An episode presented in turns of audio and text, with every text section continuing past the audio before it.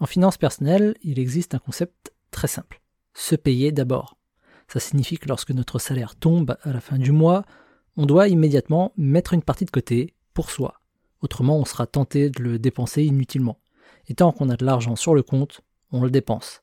Et en gestion du temps, il y a un concept similaire. Quand on organise sa journée, la première chose à faire consiste à planifier ses périodes de repos ou les moments pour soi. Il faut se payer d'abord. Autrement, on prend le risque de travailler toute la journée, répondre aux sollicitations des autres constamment, et lorsqu'arrive la fin de la journée ou la fin de la semaine, on n'a eu aucun moment pour soi.